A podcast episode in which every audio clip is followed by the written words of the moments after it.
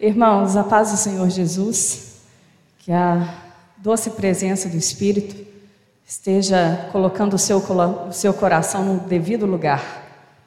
Vamos orar. Jesus, o Senhor sabe que é muito difícil para mim estar aqui em cima. É sempre um desafio entregar a tua palavra. Eu te peço nessa manhã que o Senhor possa derrubar o nosso coração derrubar a nossa altivez, a nossa arrogância perante o Senhor. Ah, não nos deixe vir, Pai, para, para cultuar ao Senhor e relacionar com nossos irmãos com o coração endurecido, com o coração petrificado. Eu te peço, Jesus, pelo, pelo poder do teu amor, descongela os nossos corações. Tira toda a insensibilidade, toda a falta de compaixão, toda toda a sensibilidade que o teu evangelho nos faz ter. Liberta-nos de nós mesmos por amor a ti mesmo, Jesus. Nós te pedimos que a tua palavra alcance o nosso coração e que tenham aqui terras boas, que frutifiquem a cem por um. Em teu nome, Jesus. Amém. Irmãos, nós vamos abrir uh, Jeremias Raramente, né, a gente abre o Antigo Testamento, o, o Clério abriu, abriu Deuteronômio 28 semana passada, e hoje eu vou falar sobre a vocação nos profetas. É, os profetas são muito mal interpretados ao longo da nossa caminhada evangélica. Eles são pensados. Né? Quando as pessoas leem os profetas, deslocam os textos dos seus contextos e aí faz os profetas dizerem o que às vezes não está sendo dito por eles. Então, nós vamos ter a oportunidade aqui nessa série sobre os profetas, a gente ler os textos, ver o que de fato eles defenderam, o que eles disseram, né? com o cuidado devido que a gente tem que ter com as Escrituras. É, Jeremias capítulo 1, versículo 5. É um dos versículos mais estonteantes que eu já li em todos os profetas, um dos mais profundos mostra um controle e uma soberania de Deus sobre a história, coisa que a gente tem medo de Deus ser. A gente não gosta muito de um Deus soberano, não, porque ele pode intervir demais na nossa história. E a gente gosta de ser independente. Mas esse versículo aqui vai te dar um tapa de luva muito carinhoso, dizendo que não é possível. Que Deus é soberano sobre a história de todos. Ah, versículo 5. É versículo 4. Vamos um pouquinho antes aí, vamos no 5. A mim me veio, pois, a palavra do Senhor, dizendo: Antes que eu te formasse no ventre da sua mãe, eu te conheci, e antes que saísse do ventre da sua mãe, eu te consagrei e te constituí profeta às nações. Essa é uma palavra de Deus dada a Jeremias e ela é o que vai exemplificar o que eu vou falar aqui hoje. Que Deus é um Deus que chama, que convoca e conclama para si mesmo a sua criatura. Porque nós somos feitos à imagem de Deus. Só que o pecado, como a gente já sabe, mas a gente deveria saber disso todos os dias, é que o pecado nos deformou, nos desconfigurou da imagem de Deus. Então eu costumo dizer nas minhas aulas para os meus alunos que a gente não é mais humano.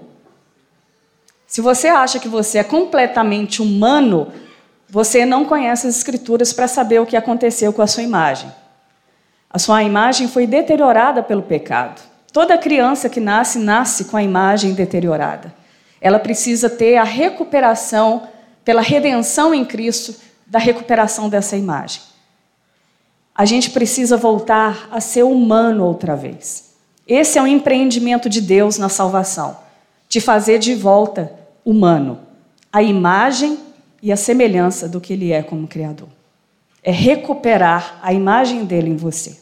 Ela está toda disfuncional, toda distorcida. E aí a gente vai falar da missão dos profetas. A missão dos profetas, uma delas vai ser conclamar de volta a humanidade para se voltar para Deus e recuperar a sua imagem, a sua dignidade diante de Deus. Essa é a luta dos profetas. E aí a gente vai recapitular. O que o Clério falou aqui semana passada é que o povo de Deus, o povo de Israel, lá no Antigo Testamento, ele foi fundado, foi fundado, ele não existia. Deus formou uma nação a partir de uma pessoa. Deus criou uma nação, foi Deus que chamou. E a partir de Abraão, Deus dá um direcionamento para esse povo se relacionar com Deus a partir da lei. Porque o pecado deteriorou as relações humanas, tanto que o primeiro assassinato já acontece na questão em capítulos depois da queda, com Caim e Abel, de tão deteriorado que foi o pecado. Então Deus dá lei. Por que, que a gente precisa de lei? Quanto mais a gente pega um código penal, se houver advogado, né? Aquilo ali me assusta. O Código Civil, né? Regindo as relações, Quanto mais você pega a lei, mais diz das nossas desorientações nas relações humanas e na sociedade. A lei, ela vem dizer que existe algo muito errado conosco e com a humanidade como um todo. Né? Então a lei ela vem para pelo menos dar um norte para que a gente não mate o outro simplesmente porque ele nos irritou para que a gente não estrangule o outro, para que a nossa perversidade, fruto da queda, não faça mal e extingua a vida, atinja a vida como um todo. A gente precisa de lei. E Deus dá a lei ao seu povo para que eles se organizassem. Lá em Israel, depois do Egito, na verdade, o povo de Israel, depois que saiu do Egito, é um povo sem referência, de, porque eles aprenderam a ser escravos, regidos pela escravidão. E para ter uma identidade, Deus dá regimentos, normativas de como viver.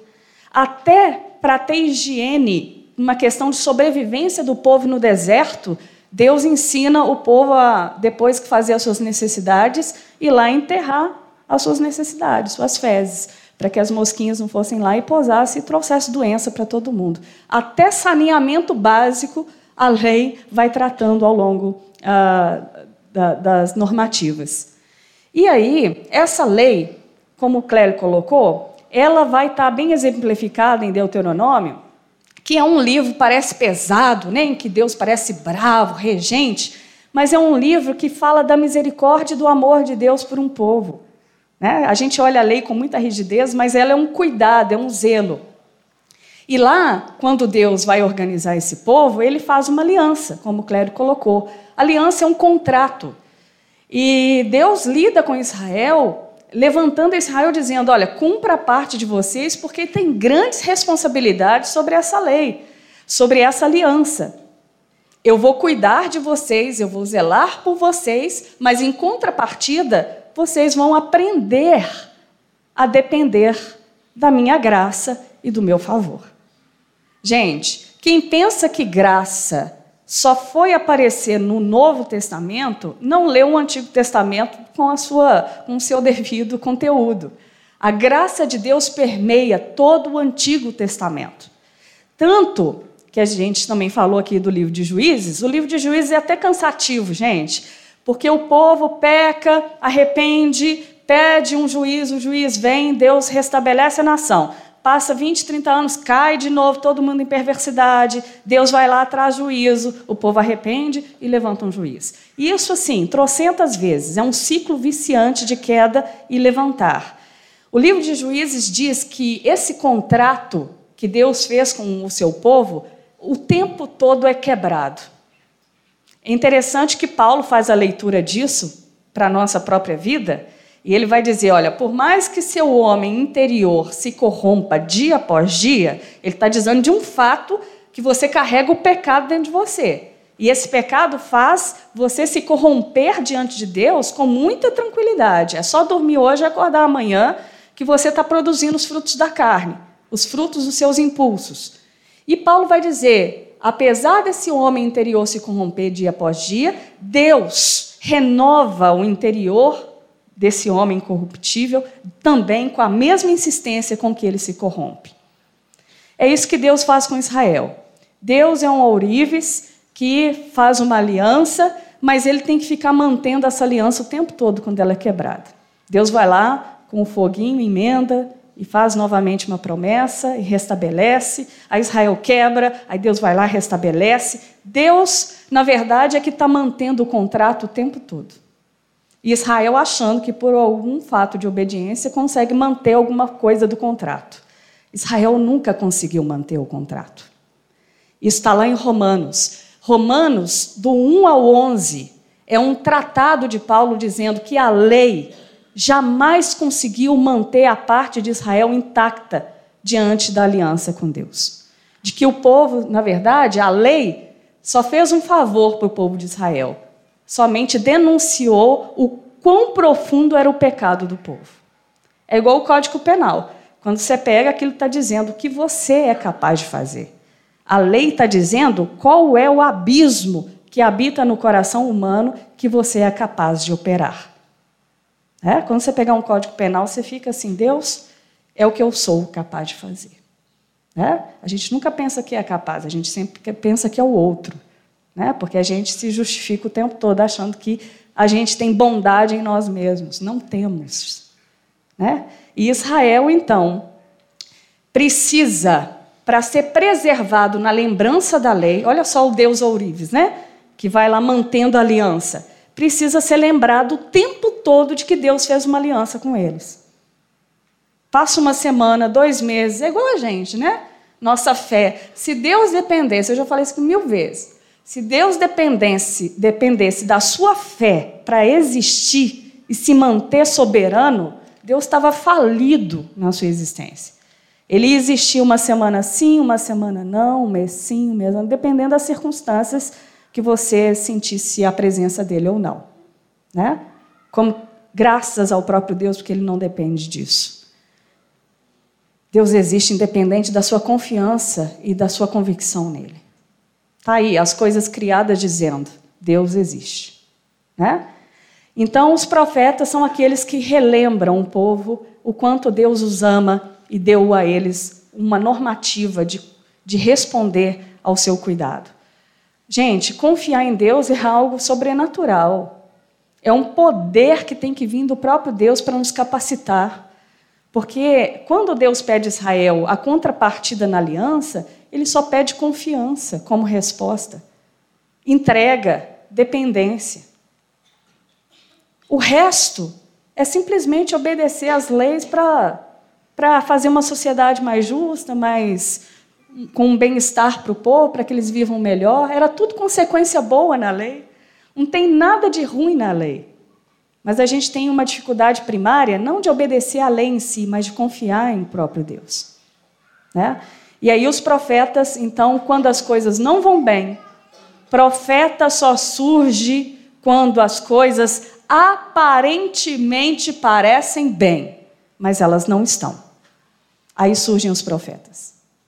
Para dizer das estruturas, eles chegam e puxam as cortinas, porque a gente tem mania de construir ilusões, criar perspectivas que não existem, realidades que não existem. A gente projeta o tempo todo, né? E Deus tem que ir lá puxar a cortina da realidade que a gente construiu e falar: olha, gente, a estrutura real disso tudo está aqui atrás.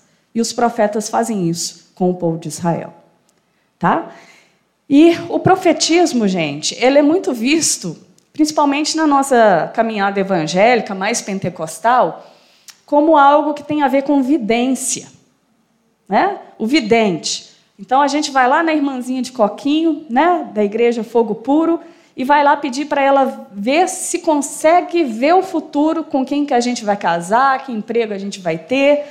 Na verdade, revelando um temor e uma desconfiança da soberania de Deus na nossa vida, né? A gente vai lá pedir um, o, o vidente ou o profeta vidente para falar do nosso futuro, para ver se Deus está no controle mesmo.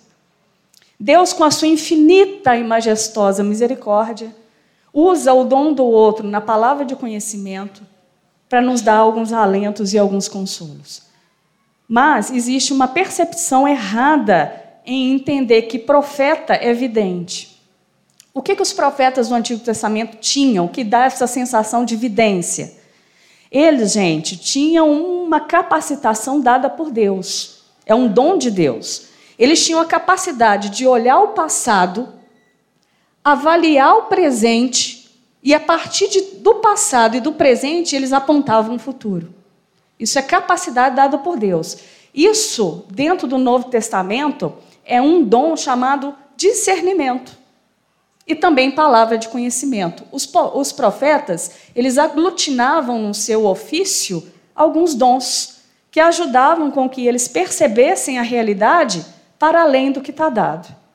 Por isso que a palavra para profeta no hebraico é aquele que vê. Não é um vidente da carta, da cartomante, que vê o futuro e fala o que vai acontecer na sua vida. Mas é aquele que percebe, aquele que vê para além das aparências a realidade real, a realidade que Deus deseja. E em alguns profetas a gente vai ver isso muito forte. Alguns momentos eles tinham a sensação de receber por imputação os estados afetivos do coração de Deus. Então, se Deus estava irado com a injustiça, vocês vão ver em Amós. Amós é o, o profeta que luta contra a injustiça. Deus está virado, e aí o profeta passa a ficar irado. Quando o profeta percebe o, o sentimento de Deus em relação à esperança, está tudo arruinado, tudo, tudo pegando fogo, não tem ninguém mais vivo direito. Aí Deus vai lá e proclama a esperança, e o profeta é enchido de esperança no meio do nada, no meio do caos. Então, alguns, os profetas vão meio que sentir uma transferência dos estados afetivos do coração de Deus. Mas isso com muita responsabilidade, gente. Porque a gente vai tratar com. Existe uma diferença entre o profeta pagão da época de Israel porque o profetismo ele não é de Israel. A gente sempre acha que tudo é de Israel, tudo surgiu com Israel. Não. Profetismo, essa questão de ter uma pessoa intermediando o povo e os deuses, sempre existiu antes de Israel. Tem contagem histórica de até mil anos antes de Israel, ofícios proféticos. Só que qual que é a diferença entre o ofício profético de Israel e o ofício profético pagão? O pagão ele tinha que subir a montanha e procurar provocar a divindade para ver se a divindade falava algo para ele, para ele levar para o povo. Então o profeta era um intermediador entre o povo e a divindade. Né? No profetismo israelita, o Deus vivo e verdadeiro, que não é como os pagãos, é um Deus que toma a iniciativa e deseja falar por si mesmo. Ele não depende de nenhum intermediário para ser provocado para querer se comunicar. Então, o próprio Deus de Israel chega e fala. Ele não precisa ser provocado, como os deuses pagãos tinham a necessidade. Parecia que estavam dormindo ou fazendo outras coisas, aquém da história, e o profeta tinha que falar: Ei, divindade, nós estamos passando fome, o que está acontecendo? Em Israel, não. Deus, por iniciativa e vontade própria, vinha e falava com o seu povo, mesmo com o seu povo não querendo ouvir. Deus é um Deus comunicativo e com vontade de se expressar o tempo todo na história. Eu adoro isso no Antigo Testamento. Um Deus que se comunica, que quer falar com a sua criação. Né? Então, essa é uma diferença gritante entre os profetas pagãos e os profetas de Israel. E o interessante é que o profeta, quem, a quem Deus chama, gente, é, não tem nenhuma prerrogativa. A maioria deles aqui, a não ser Isaías, Isaías é o único profeta que a gente reconhece que era mais chegado no, no palácio, que tinha um ofício um pouco mais reconhecido. O restante, Amós, Abacuque, Jeremias, Sofonias, Ageu, Zacarias, Ezequiel, todos eles eram pessoas comuns. O máximo, o melhorzinho aí da, dentro da, da, das famílias judaicas eram Jeremias, porque Jeremias era filho de sacerdote.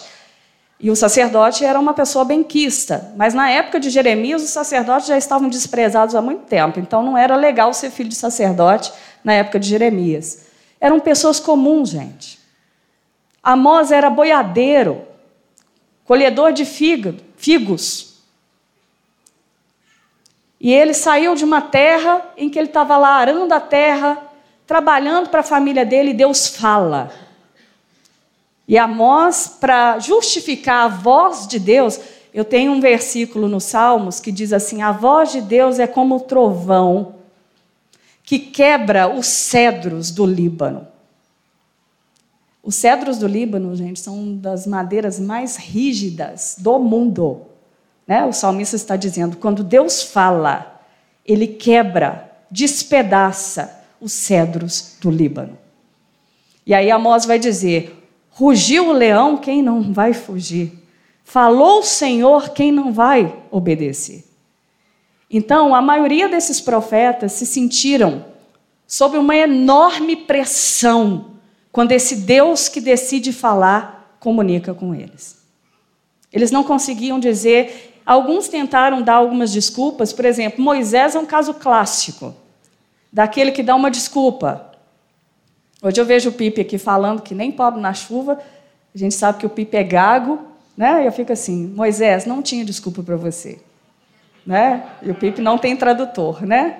Mas uh, Moisés, diante do chamado de Deus lá da sarça, é, dá uma desculpa para Deus, dizendo: Olha, Deus, eu sou gago, eu não sei falar. E aí Deus falou: Não, isso não é problema, não, eu chamo um tradutor para você, Arão vai te traduzir. É, não tem, não tem como escapar. Até o ponto de Moisés falar: Se o Senhor então não for comigo, eu não tiro o pé daqui. Deus falou: Isso não é problema, eu que estou chamando, eu que vou, eu que vou fazer. Você é só coadjuvante nessa história. Né? Jeremias, quando foi chamado por Deus, ele diz que ele ainda é um adolescente. Possivelmente ele tinha 17 anos quando recebeu o chamado de Deus. E ele fala: Deus, eu não sei nem falar direito, eu não passo de uma criança. E aí Deus falou: Isso não é problema para mim. Vai lá, porque eu te chamei antes de você aprender a falar. Eu te conheci no ventre materno. E quando, antes de dar à luz a sua mãe, eu te convoquei, profeta, mensageiro da minha palavra a todas as nações. Os profetas se sentiam vítimas de forte pressão.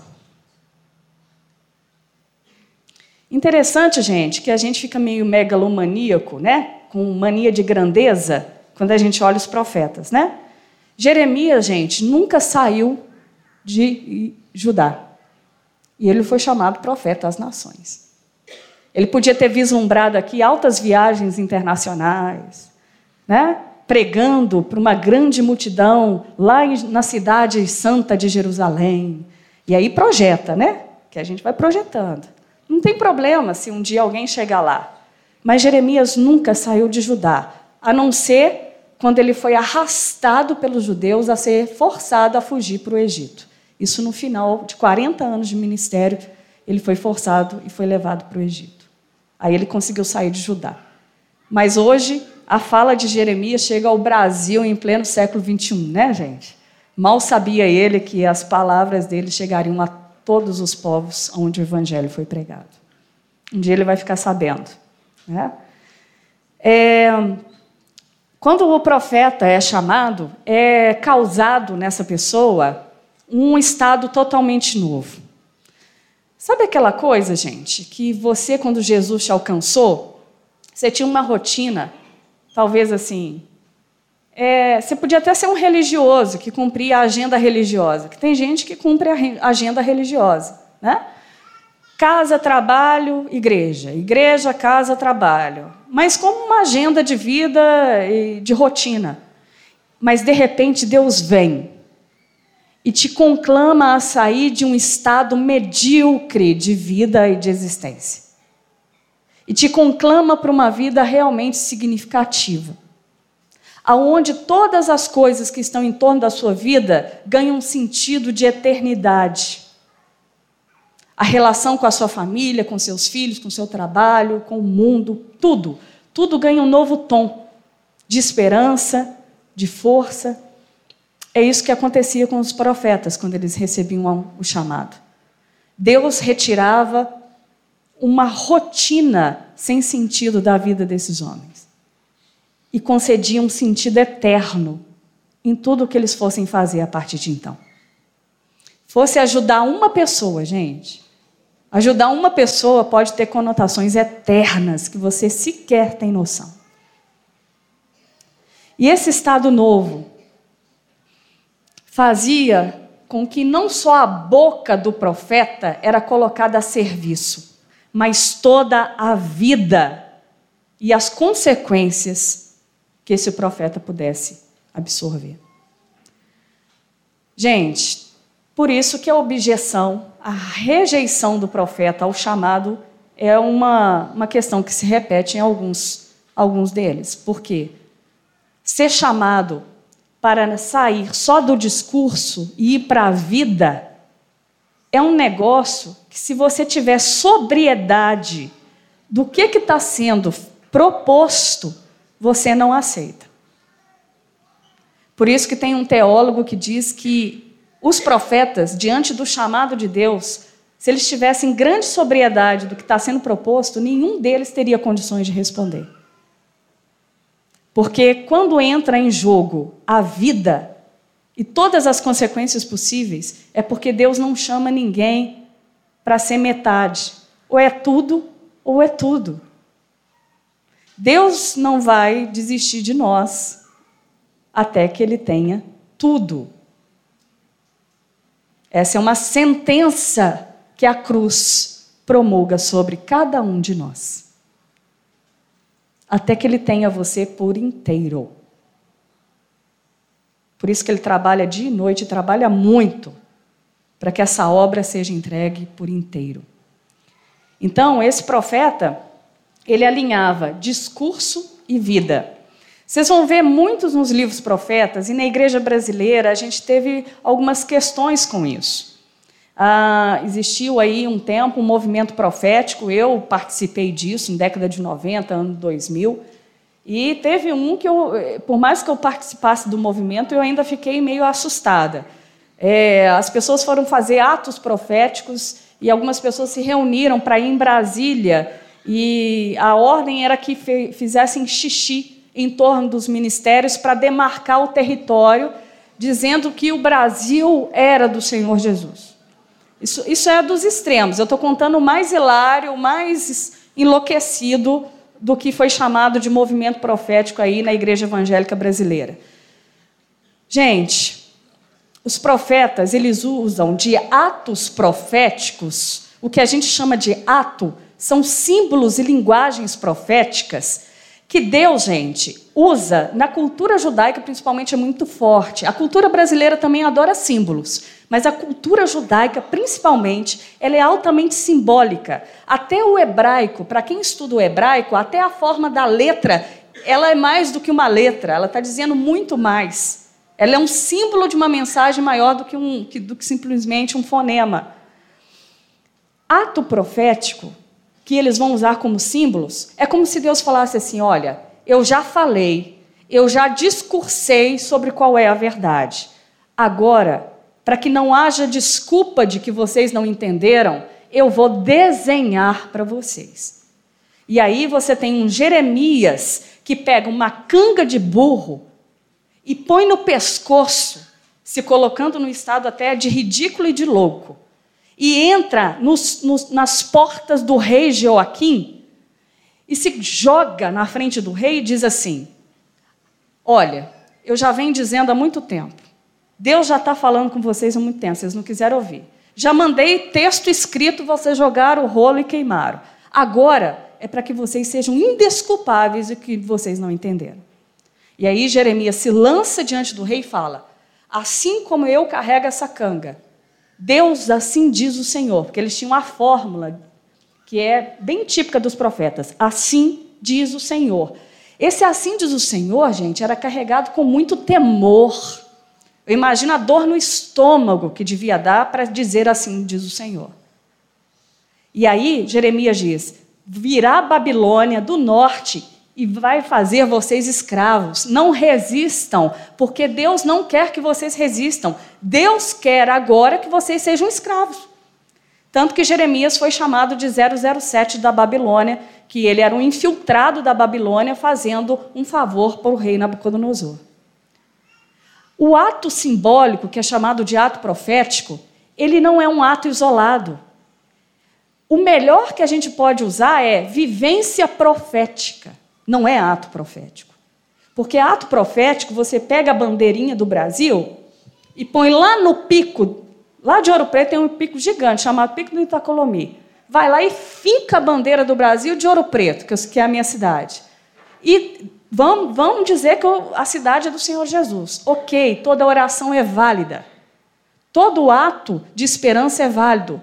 Mas se não houver vivência de quem declara, se ele não for o primeiro agente do seu discurso quando descer do monte, vira nada. É só uma fumaça de uma representação, de um teatro que não teve efeito para a vida. E a igreja brasileira viveu alguns momentos de um entendimento estranho do ato profético. Ia lá, fincava a bandeira na cidade, declarava que era do Senhor Jesus e ia todo mundo embora. Não tinha nenhum trabalho subsequente da missão. Alguns fizeram, gente, mas do que eu conheço, do que eu vivenciei, eu trago marcas profundas de indignação de uma coisa vazia, então, quando a gente falar de ato profético, a gente tem que dizer de vivência profética, porque era isso que os profetas faziam. O que eles representavam, o que eles teatravam, era uma tentativa de trazer uma linguagem de que as pessoas se tornassem indesculpáveis de que não entenderam a mensagem de Deus. E aí a vida do profeta se tornava, de fato, um símbolo andante do recado de Deus. Isaías, gente, vai viver três anos pelado em Jerusalém para dizer que Deus vai desnudar Israel, vai expor Israel. Naum usa uma linguagem dizendo que Deus vai levantar as saias da Assíria, porque vai expor de forma, é uma linguagem né, de exposição daquilo que é íntimo, que não vai deixar nada escondido. Os, os profetas têm várias linguagens nesse sentido, para trazer temor ao povo. Então, a gente tem um chamado de Ezequiel. Ezequiel, quando recebe o chamado de Deus, ele fica sete dias calado, atônito, diante do que ele recebeu. E um símbolo profético, de vivência profética que Ezequiel vai ter, é deitar, ficar deitado 250 dias somente de um lado, para dizer da estagnação do seu povo. Mas ele fazia isso, ele vivia, ele não estava mandando alguém fazer, ele não punha um boneco lá para fazer, era ele experimentando a indignação e a consequência do juízo de Deus. Então, por isso que ser profeta aqui no Antigo Testamento não é um negócio que você vai para um congresso com sete mil pessoas louvando e todo mundo dançando, e de repente o ministrador vira e fala assim: cadê o profeta? Já vi isso demais acontecendo. E o povo sem nenhuma noção bíblica do que, é o profetismo, do que, que é a vida profética, levanta a mão sem nenhuma noção. Ah! Quando você vê a consequência da vida dos profetas, gente, Isaías foi cerrado ao meio, Jeremias foi apedrejado, expulso, aprisionado em calabouço. Tudo porque a mensagem que portavam não faziam carinho no ouvido do rei e nem faziam massagem de ego no povo. Porque a mensagem que eles carregavam não era confortável de se ouvir. Elas mexiam nas estruturas do poder religioso. Ninguém gosta de ser mexido em estruturas que estão cauterizadas. Até quando você está leviando na sua vida de forma orgulhosa, vivendo de forma prepotente, chega a palavra de Deus e dá um soco no seu estômago para te libertar desse estado deplorável, não é confortável num primeiro momento. A gente chora, a gente quase se coloca no chão, porque é esse o símbolo eu estou sendo derrubado. Eu estou sendo alguém que tem que começar de novo. Começar de novo para uma pessoa que sempre achou que estava no topo da história é algo que não traz, num primeiro momento, alento, traz fadiga. E é isso que os profetas portam. Uma mensagem que não é tão confortável aos ouvidos do, seus, do seu público. Eles não estavam interessados em fazer massagem de ego com que as pessoas se sentissem bem depois que os ouvissem. Eles estavam interessados em comunicar o que de fato Deus tem a dizer. E a maioria das coisas que Deus tinha a dizer em alguns estados de Israel, algumas situações, eram muito graves.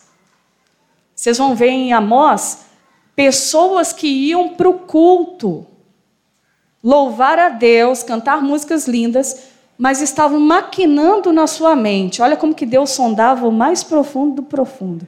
Estavam maquinando nas suas mentes como que eles iam aumentar o refúgio do trigo, o que é rejeito do trigo, misturar no trigo para ganhar um dinheirinho a mais na feira de segunda.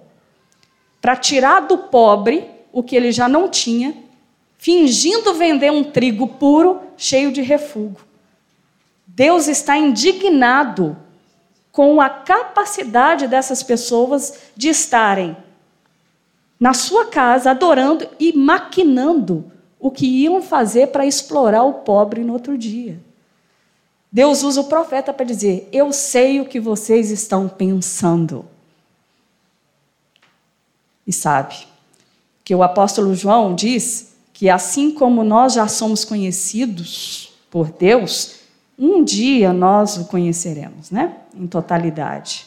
Isso era para dar um temor ferrenho na gente, né? Então, a missão do profeta, como eu disse no início, é ele, ele não se sentia capacitado para responder o chamado.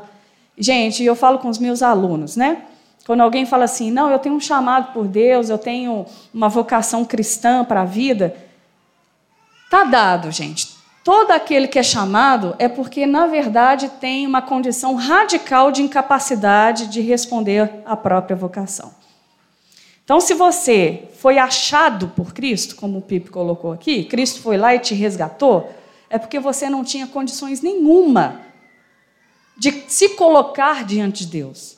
Então, todo aquele que é chamado por Deus é que está atestando a sua incapacidade radical de responder alguma coisa. Ninguém se, se convoca.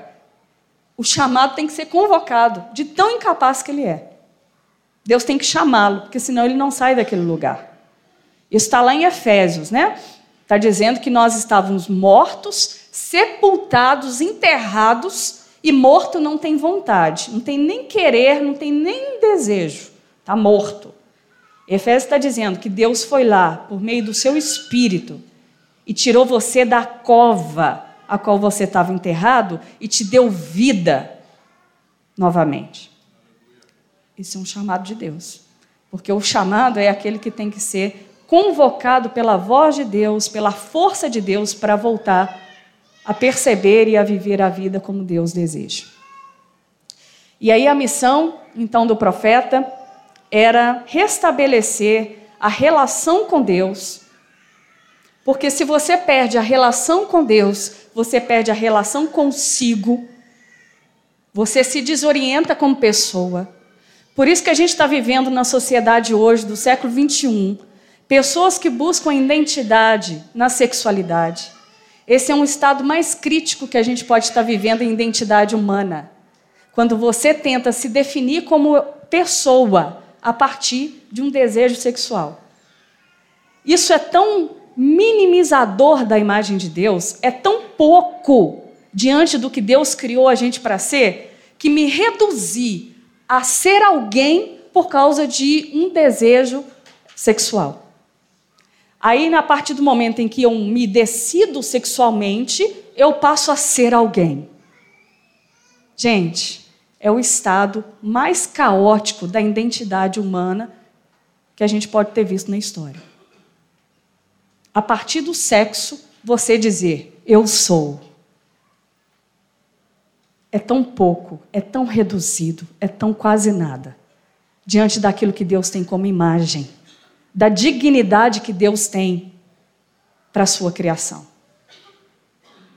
E o que os profetas estão fazendo é relembrando as pessoas que, sem a relação com Deus, a imagem consigo mesmo, a sua identidade, está perdida e desorientada. Você vai tentar ser alguém a partir da sexualidade, a partir das posses de bens, né, do dinheiro. Você vai tentar ser alguém a partir de uma identidade política.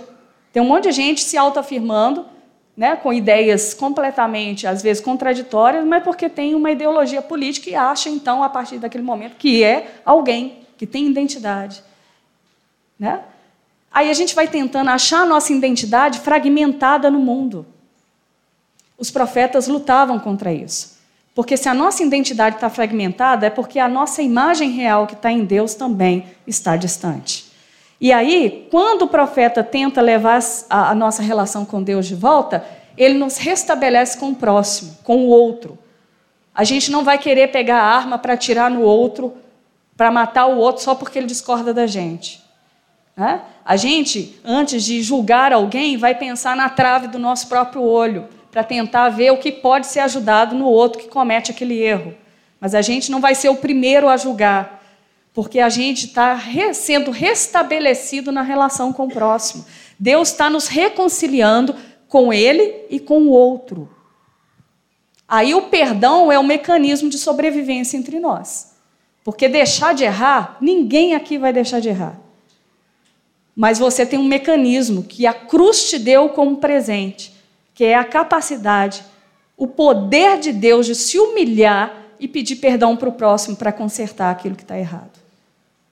Graças a Deus pela capacidade de pedirmos perdão, porque aí dá jeito da gente não se matar um ao outro, né? dá jeito da gente se consertar nas relações na nossa história. E Deus também, a partir do momento os profetas elevam o nosso retorno a Deus, eles voltam a fazer a gente olhar o mundo, gente, o mundo, a criação de Deus como dádiva.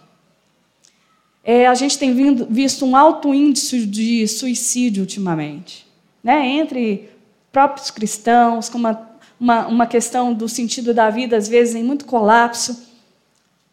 todo mundo que se encontra em momentos de colapsos emocionais precisa pedir ajuda, porque a gente não caminha sozinho. Tem momentos que a gente perde força, que a gente não consegue se reelaborar, a gente precisa de ajuda.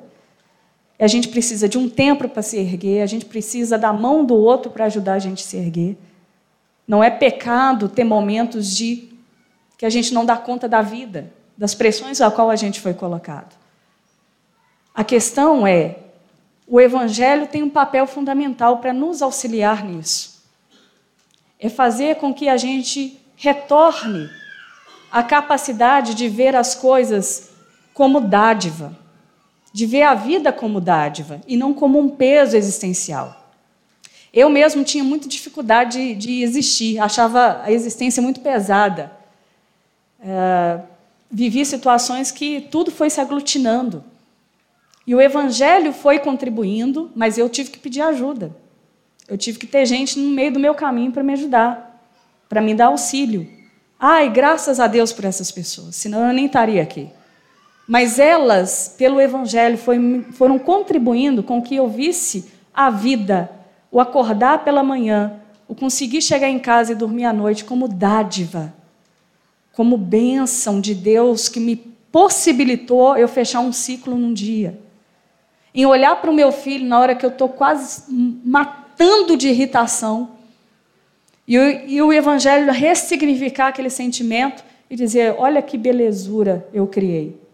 Olha que dádiva é isso. O Evangelho tem o poder de ressignificar a visão das coisas para nós. Mas tem vezes que a gente não vai conseguir. Por isso que a gente precisa de ajuda. Ajuda médica, ajuda psicológica, a vida, ajuda do irmão, para a gente se erguer de volta. Né? Mas o Evangelho vai dando uma sustentação maior para a gente. Então é isso que eu quero finalizar. É que vocês vão ver ao longo da exposição bíblica muitos falsos profetas também que vão surgir aqui na, nos textos. Os falsos profetas são aqueles que falam que o povo quer ouvir o que o rei quer ouvir, que eu já disse aqui. O verdadeiro profeta, ele tem uma garantia de que Deus é a sua única segurança. Então ele carregava dentro dele uma convicção de que tudo o que ele dizia, de fato, era a verdade de Deus. O que, que eu quero fechar? O que, que os profetas têm a ver com a gente, né, gente? O que, que é a questão da vocação com a nossa vocação? O Clério mesmo falou que essa vocação profética que a gente lê aqui, ela já encerrou. Ela encerra em João Batista. João Batista é o último dos profetas. Por quê? A promessa a qual os profetas ah, anunciavam chegou, a esperança chegou. Cristo veio ao mundo. Jesus é o cumprimento da lei e dos profetas. Por isso que nós não temos esse modelo de profeta mais presente. O que nós temos no, Antigo, no Novo Testamento, na igreja de Corinto, nas igrejas que Paulo tem, é o dom profético e o ministério profético, mas não nas categorias desse aqui. Porque hoje não se diz mais assim, assim diz o Senhor, porque é assim que eles falavam. O que, que aconteceu? Quando Jesus chegou, a qual os profetas diziam sobre Jesus, Jesus agora não fala mais, assim diz o Senhor o próprio Jesus vem e fala: ah, em verdade, em verdade, agora eu mesmo, em pessoa, vos digo. Não tem mais ninguém que venha anunciar a esperança da promessa porque ela chegou. É isso que o Evangelho está dizendo. E vocês são a geração da esperança que chegou, que os profetas sonharam em experimentar e não conseguiram porque o seu tempo não, não foi o tempo da revelação de Cristo. Mas você vivencia esse tempo. O profetismo no Novo Testamento, na igreja, ele é um profetismo de reforçar a revelação em Cristo Jesus.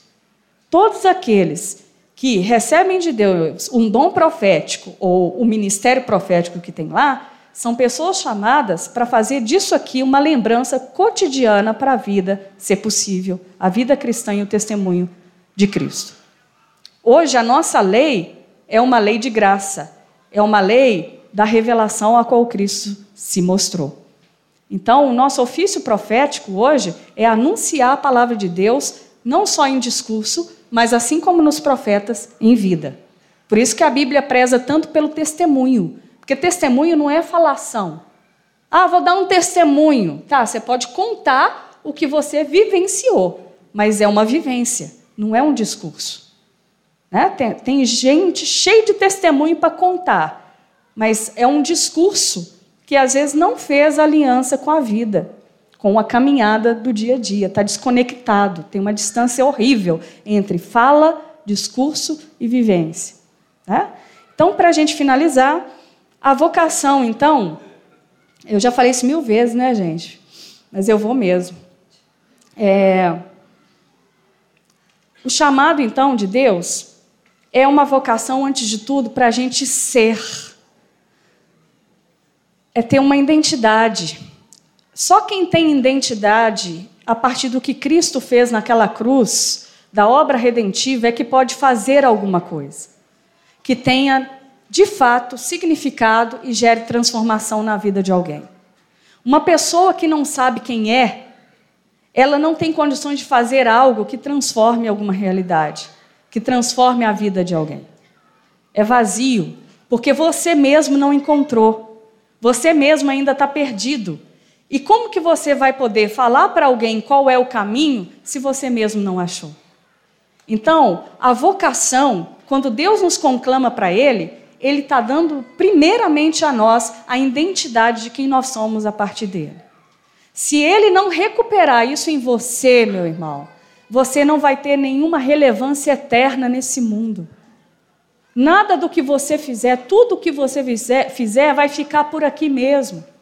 Vai ser consumido pelo fogo, porque não tem relevância eterna, porque não tem significado eterno, não tem fruto eterno o que você faz. O fogo vai consumir, porque foi palha, porque você sequer encontrou de fato quem você é na criação de Deus nesse mundo. Então, um dos desesperos que eu peço que você carregue, porque tem um desespero bom, é que você busque, como alguém de fato desesperado busca ouro e prata dentro de uma gruta, ganancioso por achar o ouro e prata, mas aí a Bíblia brinca com essa figura da nossa ganância e fala: busque a Deus e a sabedoria de Deus, como se você estivesse dentro de uma gruta cavando para achar ouro e prata. E aí a Escritura diz que o próprio Deus tem prazer de dar de si mesmo a nós. Ele se alegra em compadecer, em ter misericórdia de nós e se mostrar a nós. Ele é o mais interessado e ansioso, se a gente puder usar esse termo para Deus, de nos encontrar. Para que as coisas na nossa vida não passem com o fogo que há de consumir esse mundo. Deixe coisas eternas, significados eternos na vida das pessoas. O que, que é isso, gente?